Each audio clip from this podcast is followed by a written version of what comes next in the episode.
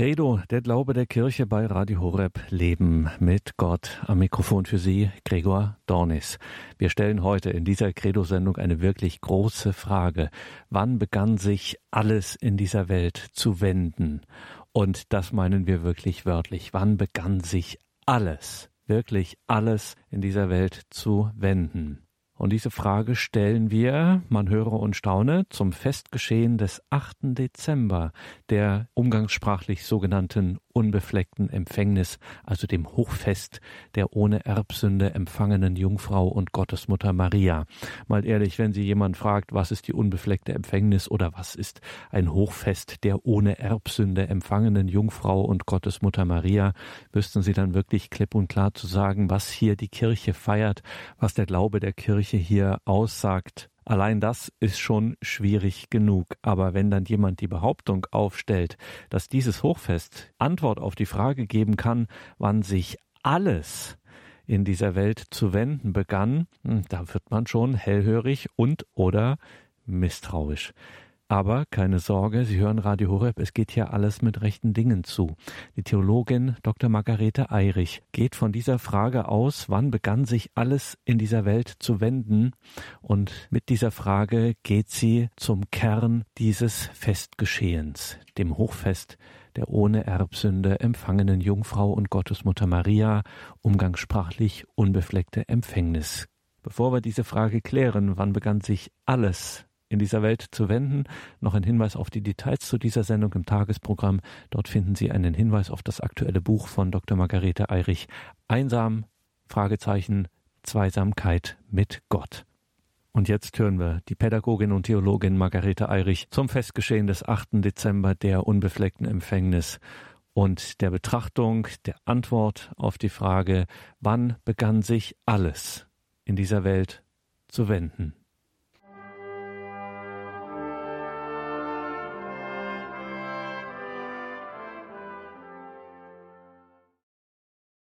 Wann begann sich alles neu in dieser Welt zu wenden? Wann begann sich die Kette der Verstrickung in die Sünde? Wann begann sich das Gefangensein in den Fesseln der Schuld zu wenden? Dieser völlige Neuanfang, eine vollkommene Wende, begann mit der unbefleckten Empfängnis eines Menschen. Ein Mensch wurde geboren, ohne die Kette der Urschuld. Eine völlige Neuschöpfung wurde von Gott geschenkt. Ein Mensch, eine Frau wurde völlig neu geschaffen, vorerlöst, wie die Theologen sagen. Sie erhielt im Voraus, was ihr Sohn am Kreuz uns allen später erwirkte, die Erlösung die Befreiung von jeder Anhänglichkeit an Sünde. Und so konnte mit ihr der Frau ein Neubeginn anfangen. Mit dieser Frau begann eine Zeitenwende. Das, was uns erst mit der Taufe geschenkt wurde, wurde Maria mit ihrer Empfängnis geschenkt. Sie wurde ohne jede Anhaftung von Sünde geboren. Der von Adam und Eva verschuldete Mangel an heiligmachender Gnade blieb ihr erspart. Was für eine Auszeichnung, eine völlige Neuschöpfung, eine Frau ohne jeden Makel, ohne jede Befleckung, ganz rein. Und schließlich sagte diese aus allen Menschen so herausgehobene, sagte diese Frau, wie sie an mehreren Stellen in der Heiligen Schrift genannt wird, diese Frau sagte ihr Ja. Sie sagte Ja zum Erlösungsplan Gottes. Und damit begann die unglaubliche Erlösungsgeschichte. Damit begann die unglaubliche Geschichte des Herabstiegs Gottes in das sterbliche Fleisch. Gott stieg herab und nahm im Bauch dieser Frau Wohnung. Mit ihr Maria hat nach langer Erwartung das lange verheißene Heil begonnen.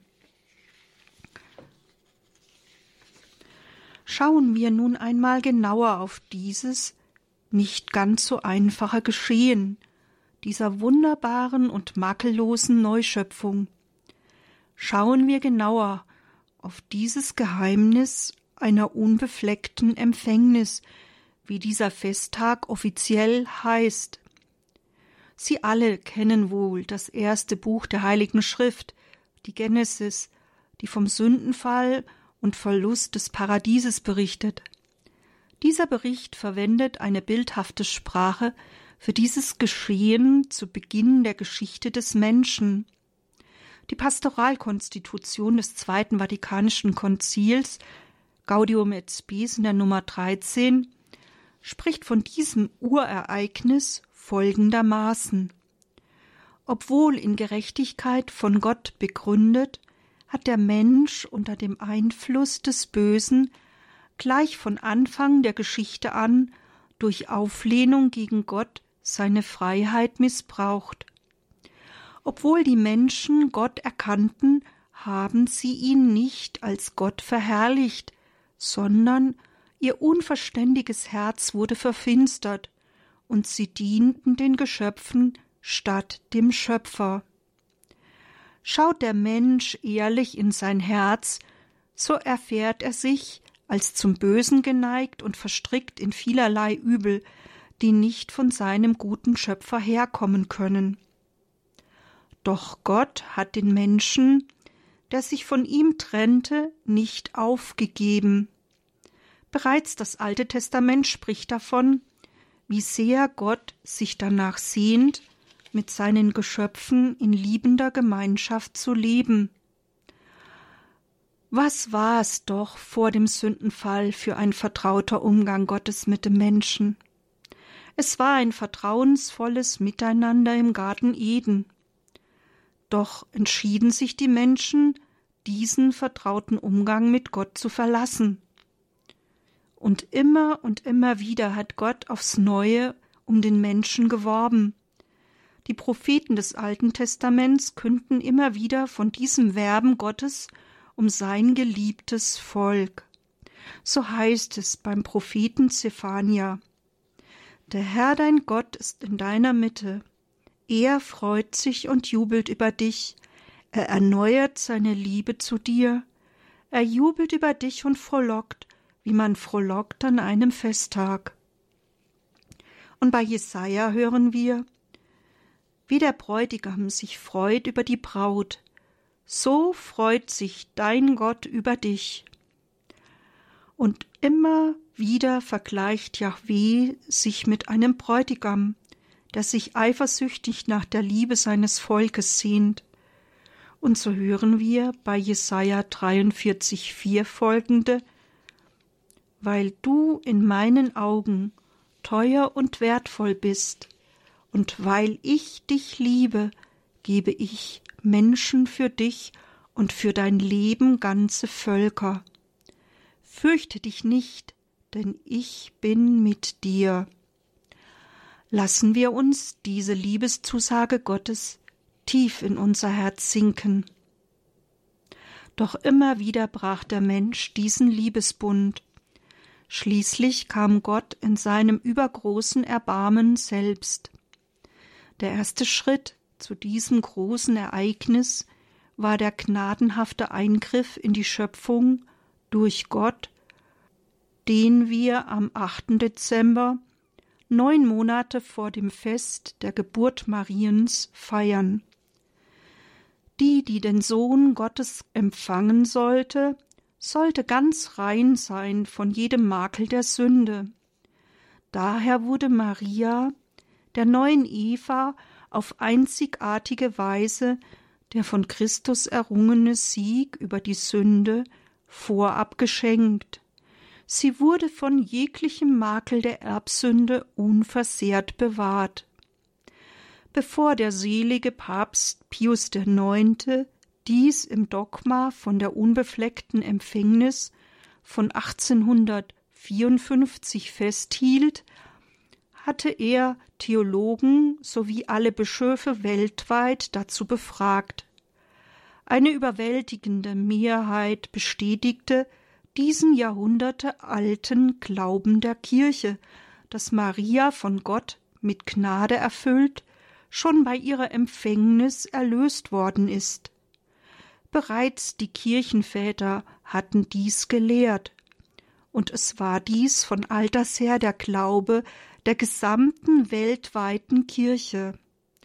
Daher hätte dies nicht noch als Dogma verkündet werden müssen, denn es war durch diese lange Glaubenstradition bereits unverrückbares Glaubensgut.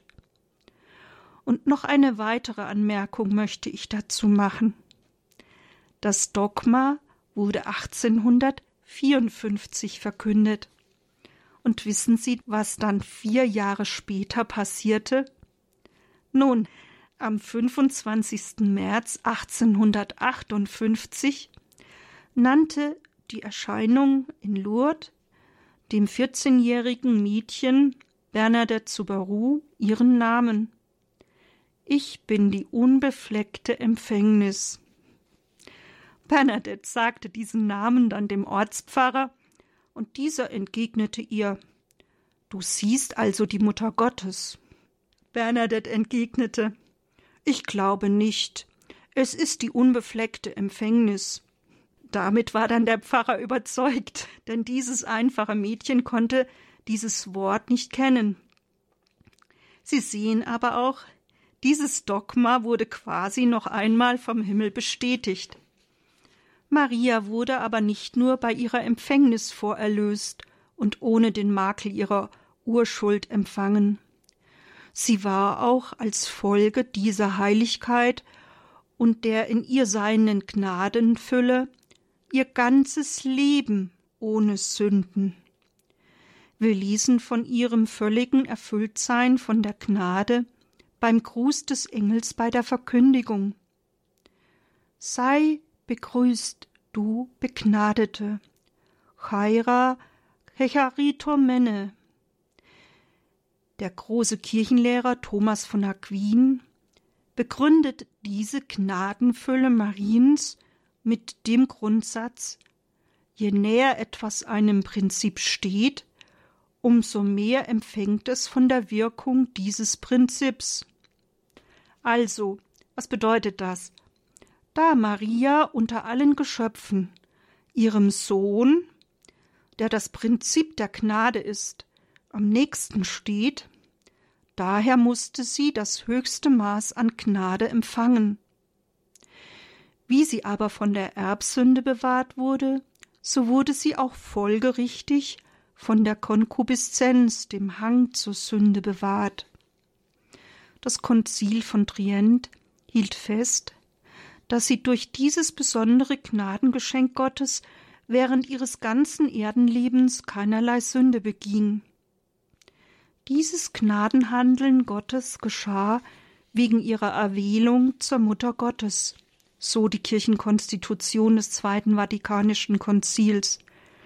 Aus diesem Grunde wurde sie von Gott mit den einer solchen Aufgabe entsprechenden Gaben beschenkt. Daher grüßte sie der Engel bei der Verkündigung als voll der Gnade seiende. Um ihre freie Zustimmung im Glauben geben zu können, musste sie von der Gnade Gottes ganz erfüllt und getragen sein. Um Christi willen und aufgrund seiner Verdienste war sie vom ersten Augenblick ihrer Empfängnis an im Glanz einer einzigartigen Heiligkeit. Sie war die erhabenste Frucht der Erlösung, wie das Zweite Vatikanische Konzil treffend formuliert. Manch einer könnte vielleicht meinen, dass durch diese Gnadengeschenke ihr eigenes Tun herabgesetzt wurde. Doch darf nicht vergessen werden, dass sie zwar nicht durch den Kampf gegen die Sünde Verdienste erwarb, aber dafür durch ihre Gottesliebe und ihre anderen Tugenden wie Glaube, Demut und Gehorsam. Wie aber kann man sich das Geschehen bei ihrer Empfängnis vorstellen? Dazu sagt die Kirchenkonstitution des Zweiten Vatikanischen Konzils, dass sie gewissermaßen vom Heiligen Geist gebildet und zu einer neuen Kreatur gemacht wurde. Es war ebenfalls der Heilige Geist, der ihre Empfängnis mit dem Gottessohn erwirkte. Er, der Heilige Geist, der Herr ist und lebendig macht, bewirkte, dass sie den ewigen Sohn des Vaters empfing, der aus ihr die menschliche Natur annahm. Mehr als jede andere erschaffene Person hat der Vater sie mit allem Segen seines Geistes gesegnet, durch die Gemeinschaft mit Christus im Himmel. Er hat sie erwählt vor der Erschaffung der Welt, damit sie in Liebe heilig und untadelig vor ihm lebe, wie der Katechismus der katholischen Kirche in der Nummer 492 in Anlehnung an den Epheserbrief sagt. Daher nennen sie die Kirchenväter des Ostens die ganz heilige Panhagia. Sie preisen sie als von jeder Sündenmakel frei, gewissermaßen vom Heiligen Geist gebildet und zu einer neuen Kreatur gemacht. Diese Formung durch den Heiligen Geist bei ihrer Empfängnis weist doch sehr klar auf das Neue, bisher nie Dagewesene bei Mariens Schöpfung hin. Und dennoch ist sie durch die Gnade Gottes während ihres ganzen Lebens frei von jeder persönlichen Sünde geblieben. Daher schreibt der selige Papst Pius IX., dass Gott sie noch weit vor allen Engelsgeistern und allen Heiligen mit der aus dem Schatz der Göttlichkeit genommenen Fülle aller himmlischen Gnadengaben so wunderbar überhäufte, dass sie von gar allem Makel der Sünde immer frei und ganz schön und vollkommen eine solche Fülle an Unschuld und Heiligkeit zu erkennen gab, wie man sie sich unter Gott in keiner Weise größer vorstellen kann, und wie sie außer Gott niemand in Gedanken erfassen kann. Nun, das war etwas dicht, daher nochmal etwas langsamer. Maria steht über allen Engeln und über allen Heiligen. Gott hat sie aus dem Schatz der göttlichen Fülle an Gnaden wirklich reichlichst überhäuft, und sie erhielt eine solche Fülle an Unschuld und Heiligkeit, wie man sie sich kaum vorstellen kann und wie man sie unter Gott nicht größer vorstellen kann, und wie sie wohl außer Gott niemand erfassen kann. Ja, betrachten wir nun noch etwas diese große, unfassbare Würde der Mutter Gottes und das Große, das Gott an ihr tat. Betrachten wir sie, die sie ohne jeden Flecken der Sünde, ganz rein und voll der Gnade war und ist. Betrachten wir diese wunderbare Neuschöpfung, die Gott von allen Geschöpfen am ähnlichsten ist. Betrachten wir diese makellose, über allen Geschöpfen stehende. Betrachten wir die, an der sich das machtvolle Handeln Gottes wie bei niemanden zuvor zeigen konnte. Betrachten wir dies bei etwas Musik, und nach der Musik schauen wir genauer darauf, was das letzte große Konzil über die Mutter Gottes sagte und warum sie über allen Geschöpfen steht.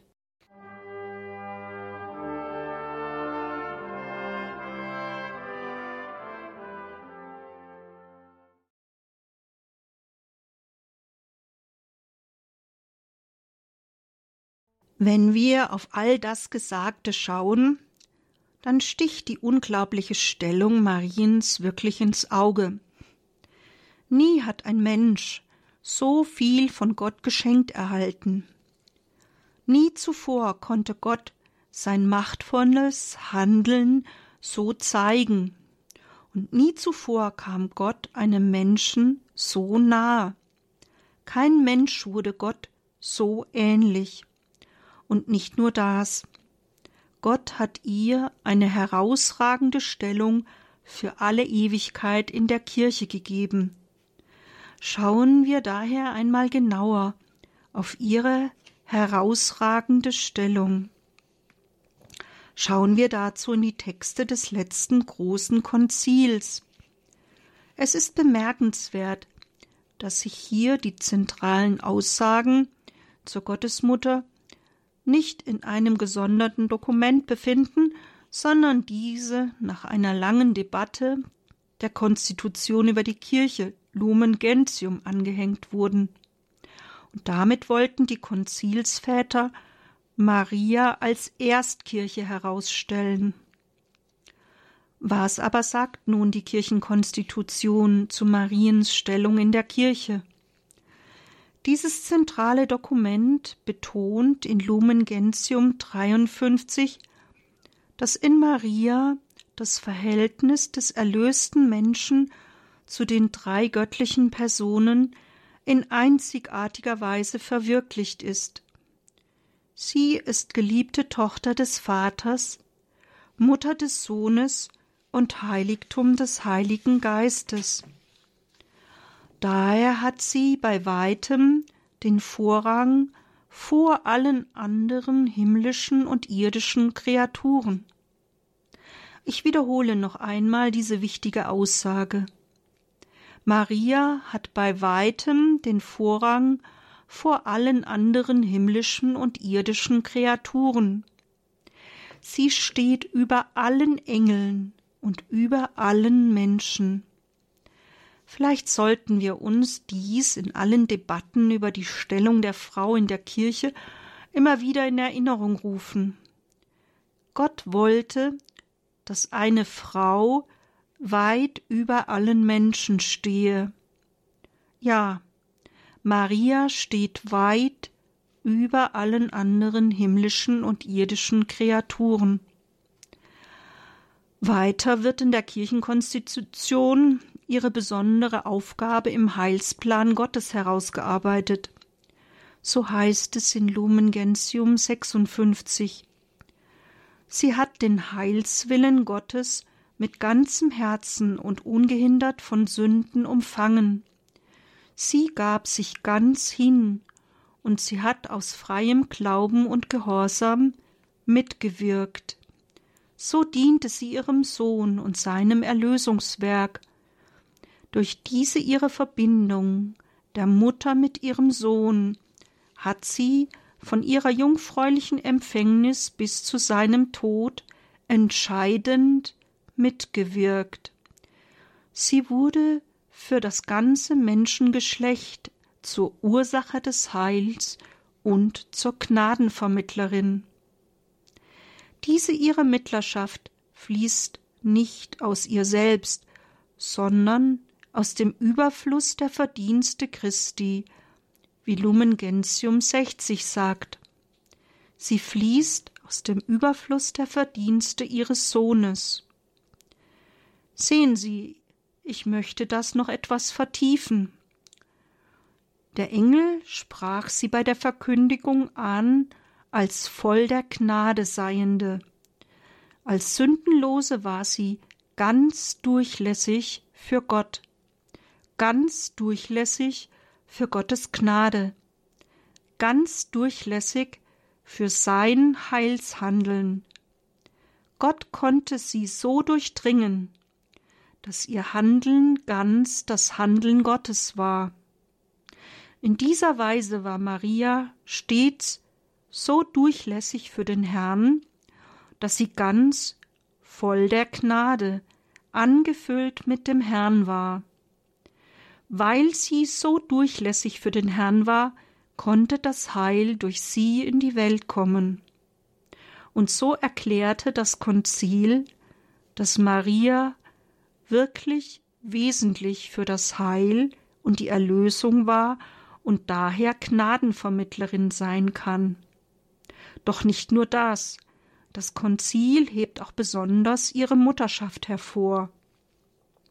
Bereits im ersten Abschnitt der Kirchenkonstitution zu Anfang des Dokumentes wird die Mutterschaft Mariens hervorgehoben. Maria hat Christus geboren und in die Welt gebracht. Daher wird Maria als Mutter Gottes geehrt. Durch ihr Leben und Mitleiden hat sie beim Werk des Erlösers in einzigartiger Weise mitgewirkt. Zugleich aber ist sie mit allen erlösungsbedürftigen Menschen verbunden, als Mutter der Glieder der Kirche und als Urbild im Glauben und in der Liebe. Lumen Gentium 53 Sie ging den Pilgerweg des Glaubens.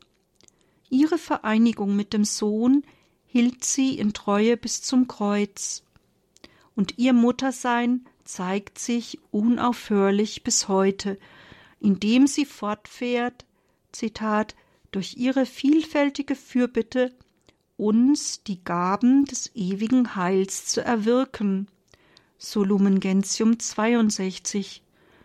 Wörtlich heißt es dann In ihrer mütterlichen Liebe trägt sie Sorge für die Brüder und Schwestern ihres Sohnes, die noch auf der Pilgerschaft sind und in Gefahren und Bedrängnissen weilen, bis sie zur seligen Heimat gelangen.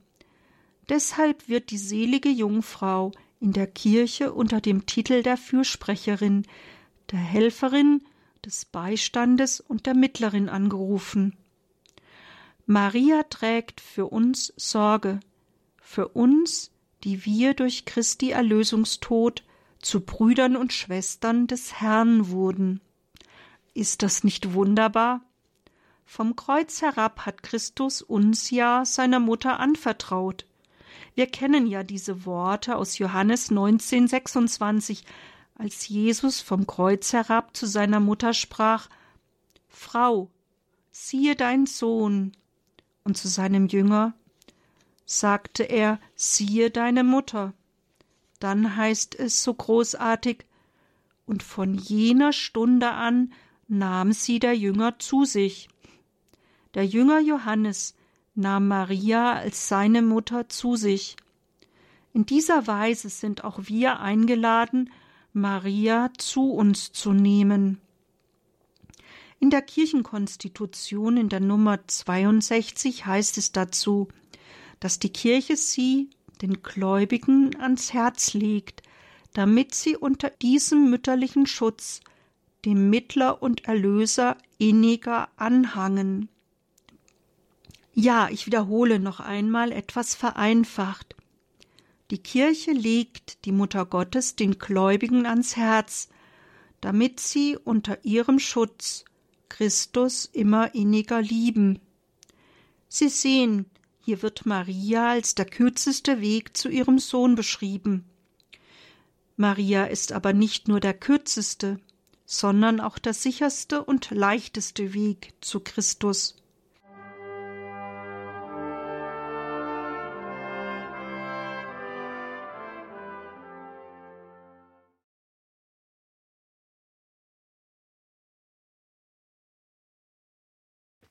Dies war nun recht viel theologisches Schwarzbrot.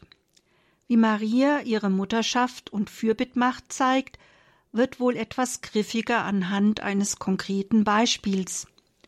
Das Leben des großen Marienpapstes, des inzwischen heilig gesprochenen Papst Johannes Paul II., zeigt sehr schön, wie sich ein Leben entwickelt, wenn wir Maria zu uns nehmen.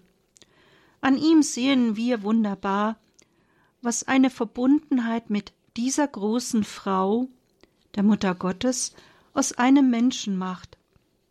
Seine Verbundenheit mit Maria fasste er in seinem Lebensmotto Totus tus, ganz dein. Bereits als junger Mann hatte er sich der Mutter Gottes geweiht und sein ganzes Pontifikat unter ihren Schutz gestellt. Wir haben dann später gesehen, wie Maria als treusorgende Mutter ihn beschützt hat. Am 13. Mai 1981 überlebte er den Anschlag auf sich aus nächster Nähe. Er hat immer wieder betont, dass die Kugel von einer Hand geleitet und umgeleitet wurde. Auch die Ärzte erklärten, dass die Kugel keinen geraden Verlauf nahm. Das Attentat war ja genau an einem Muttergottesfest, am Jahrestag der ersten Erscheinung von Fatima. Was aber weniger bekannt ist, für den zweiten, im Anschluss an den Anschlag notwendigen, nicht ganz einfachen ärztlichen Eingriff wählte Johannes Paul II. einen Marienfesttag, den 5. August. Und er ist danach wirklich sehr schnell wieder genesen. Später hat dieser Marienpapst immer wieder betont, dass er in dieser schwierigen Zeit einen außerordentlichen Schutz und besondere mütterliche Fürsorge gespürt habe. Kurz nach dem Anschlag hat er bereits dem Attentäter Ali Aksha verziehen und ihn später im Gefängnis besucht. Man weiß wenig von diesem Treffen. Aber eines hat Johannes Paul II. in seinen Erinnerungen preisgegeben. Ali Aksha habe vor allem eines interessiert. Warum ist die Tat schiefgelaufen, obwohl sie doch aufs genaueste und sorgfältigste geplant war? Wieso konnte das angepeilte Opfer überleben? Wie konnte das geschehen? Dies hat ihn zur Frage geführt, was es mit dem Geheimnis von Fatima auf sich hat. Das war, so berichtet der Papst, sein Hauptinteresse. Der Papst fügte dann hinzu, möglicherweise hatte Ali Aksha intuitiv erfasst, dass es über seiner Macht, jenseits der Macht zu schießen und zu töten, eine höhere Kraft gab. Ich würde noch ergänzen, dass Papst Johannes Paul II. wohl auch jemand war, der sich in heiligmäßiger Weise Gott zur Verfügung stellte und mitwirkte mit der Gnade, ganz entsprechend seinem großen Vorbild der Mutter Gottes. Wie gesagt, hat er sein ganzes Pontifikat unter den Schutz der Mutter Gottes gestellt auch sein Wappen trägt ein großes M im rechten unteren Quadranten.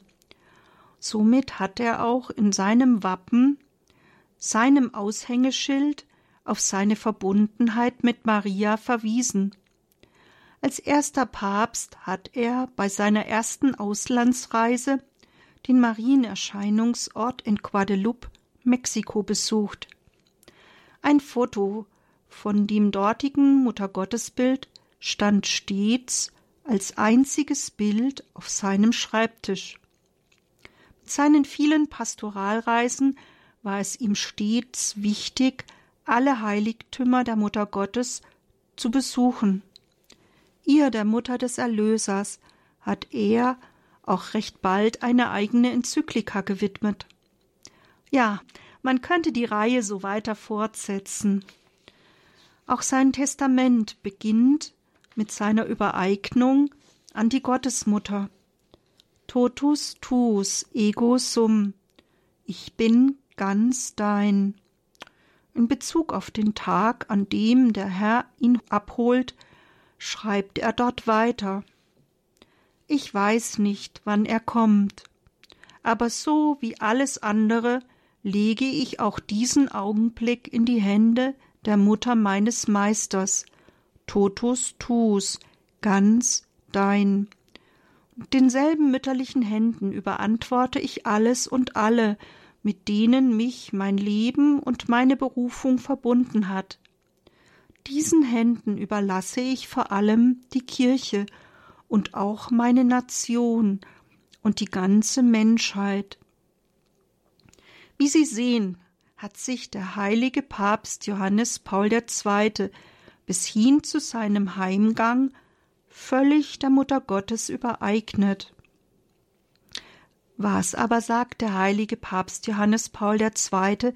zur Stellung Mariens? Wie das letzte große Konzil hat auch er den Vorrang Mariens immer wieder betont. In einem eigenen apostolischen Schreiben zur Würde der Frau hat er die herausragende Stellung der Frau schlechthin, Marias, besonders herausgearbeitet. Ihr Glaubensakt war so groß, dass sie sogar den Riesenglaubensschritt vermochte, an die Menschwerdung des einen Gottes in ihr selbst zu glauben. Sie vermochte ein Fiat, ein mir geschehe, zu einer Menschwerdung des Höchsten in ihr zu sprechen. Diese besondere Stellung Mariens über ihre Verbundenheit mit ihrem Sohn, dem Gottessohn, betont der Papst immer wieder. Er betont, wie herausragend Maria über allen Geschöpfen steht. Sie steht bei weitem über allen Menschen und allen Engeln. Und dann gibt der Papst noch eine weitere wunderbare Zusage. Ihr fürbittendes Eintreten, das sie bereits bei der Hochzeit zu Kana zeigte, führt sie fort bis zum Ende der Welt. Schließlich betonte der polnische Papst noch etwas, dass wir Gefahr laufen, aus dem Blick zu verlieren. Die Wiederkunft Christi, seine zweite Ankunft auf Erden. Wie die jungfräuliche Mutter in einzigartiger Weise mit ihrem Sohn bei seinem ersten Kommen verbunden war, wird sie es durch ihr fortwährendes Mitwirken mit ihm auch in der Erwartung seiner zweiten Ankunft sein. Ist das nicht wunderbar? Ich wiederhole noch einmal. Wie die jungfräuliche Mutter in einzigartiger Weise mit ihrem Sohn bei seinem ersten Kommen verbunden war, wird sie es durch ihr fortwährendes Mitwirken mit ihm auch in der Erwartung seiner zweiten Ankunft sein. Als Vorerlöste hat sie die Aufgabe einer Mutter und Mittlerin der Gnade, auch bei seiner endgültigen Ankunft, wenn alle zum Leben erweckt werden, die Christus angehören, und der letzte Feind, der entmachtet wird, der Tod ist. Hier unterstreicht der heilige Papst in seiner Enzyklika etwas Wesentliches.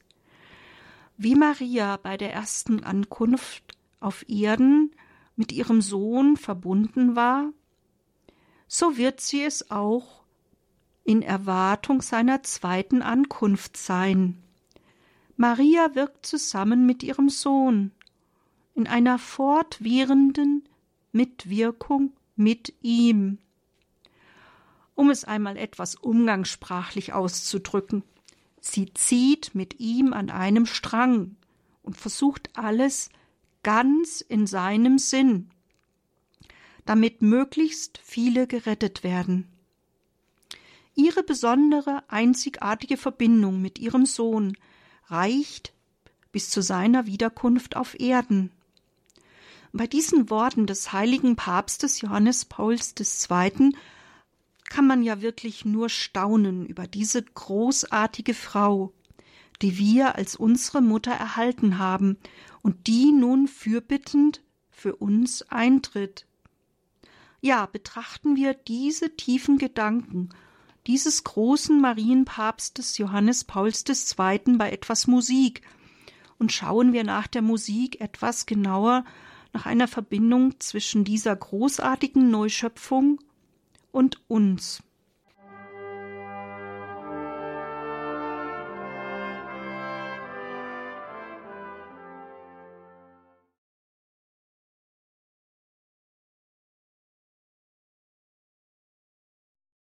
Nun haben wir gehört, was für eine herausragende Stellung Maria hat. Was meinen Sie, was wir mit ihr neben der menschlichen Natur gemeinsam haben? gibt es einen Bezug von dem unfassbaren Geschehen der unbefleckten Empfängnis zu uns? Wie Maria bereits mit ihrer Empfängnis eine neue Schöpfung wurde, so wurden auch wir mit unserer Taufe eine neue Schöpfung. Ja, wirklich. Allerdings wurde Maria dies bereits mit ihrer Empfängnis geschenkt, und wir jedoch erhielten dies eben erst mit unserer Taufe. Ja, das ist genau das, was in unserer Taufe geschah. In der Taufe wurden wir nicht nur von unseren Sünden gereinigt, wir wurden eine neue Schöpfung. In der Taufe erhalten wir zu der menschlichen Natur noch eine göttliche Natur. Wir werden von Gott adoptiert, werden Kind Gottes. Mit der Taufe erhalten wir an der göttlichen Natur Anteil. Und die unfassbare Herrlichkeit Gottes nimmt Wohnung in uns. Hier gefällt mir sehr gut das Beispiel, das Pater Burb immer zu diesem großartigen Geschehen bringt. Papst Pius XI. hat einmal Kinder gefragt, was das größte Ereignis im Leben eines Papstes sei. Und sie entgegneten natürlich die Ernennung zum Papst. Doch er entgegnete Nein, die Taufe. Ja, es ist dies eine völlige Neuschöpfung, die wir in der Taufe geschenkt bekommen. Es ist wirklich ein großartiges, unfassbares Geschehen. Der Heilige Geist nimmt Wohnung in uns und wir werden zum Tempel des Heiligen Geistes.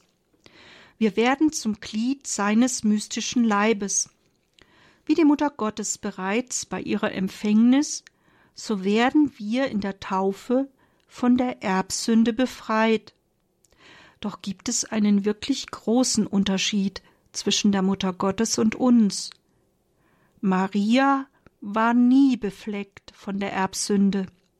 Sie war von Anfang an ohne jede Befleckung, und sie war ihr ganzes Leben frei von Sünden, eine makellose.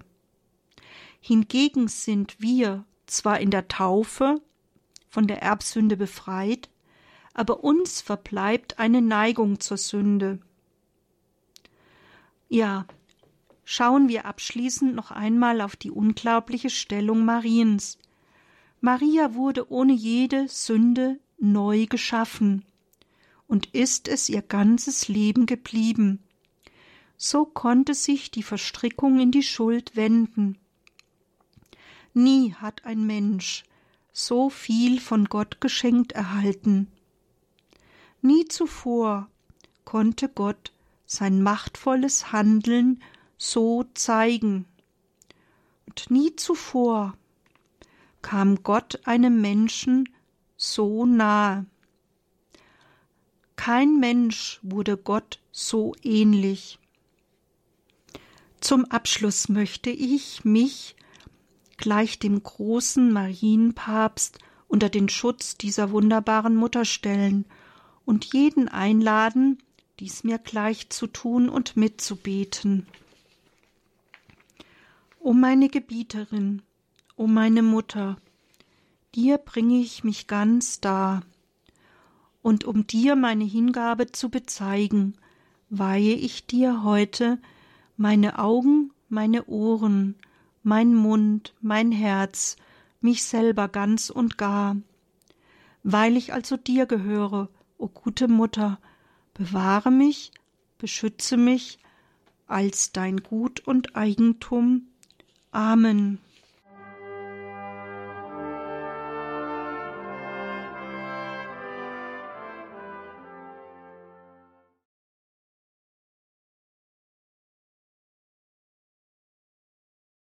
In der heutigen Credo-Sendung bei Radio Horeb Leben mit Gott hörten Sie die Theologin und Pädagogin Dr. Margarete Eirich.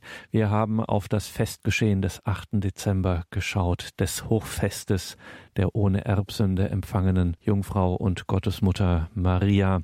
Ausgangspunkt dieser Sendung war die Frage, wann begann sich alles? In dieser Welt zu wenden. Liebe Hörerinnen und Hörer, das hört man in unserer Zeit auch nicht alle Tage. Solche Gedanken zum Hochfest der ohne Erbsünde empfangenen Jungfrau und Gottesmutter Maria zur unbefleckten Empfängnis das können Sie natürlich wie immer nachhören in unserer Mediathek auf horeb.org. Können sich auch gern eine oder mehrere CDs kostenlos bestellen bei unserem CD-Dienst. Danke Ihnen allen fürs Dabeisein, für Ihre Verbundenheit mit Radio Horeb, dass Sie unsere Arbeit, diese Gebets- und Glaubensgemeinschaft, das gemeinsame Leben mit Gott hier in dieser Radiofamilie möglich machen durch Ihr Gebet, durch Ihr Opfer und nach der materiellen Seite ebenso unverzichtbar durch Ihre Spenden. Wie Sie wissen, wir haben keine Werbeeinnahmen, keine sonstigen kommerziellen Einnahmen. Es sind ausschließlich Ihre Spenden, durch die Sie dieses Radio, diese Gemeinschaft möglich machen. Ein herzliches Vergelt's Gott dafür. Hier folgt jetzt um 21.30 Uhr die Reihe nachgehört und danach ist eine der wichtigsten Zeiten in unserem Tagesablauf hier bei Radio Horeb, nämlich das Nachtgebet der Kirche, die komplett um 21.40 Uhr. Seien Sie auch da mit dabei in dieser großen Gebetsgemeinschaft des Radios. In den Details zu dieser Sendung im Tagesprogramm auf horeb.org finden Sie auch einen Hinweis auf das aktuelle Buch von Dr. Margarete Eirich, nämlich das Buch Das geistliche Exerzitium, wie sie es genannt hat. Einsam, Fragezeichen, Zweisamkeit mit Gott. Einsam, Fragezeichen, Zweisamkeit mit Gott, ein geistliches Exerzitium. Mein Name ist Gregor Dornis. Ich wünsche Ihnen viel Freude hier im weiteren Programm, einen gesegneten Abend Ihnen allen und eine behütete Nacht.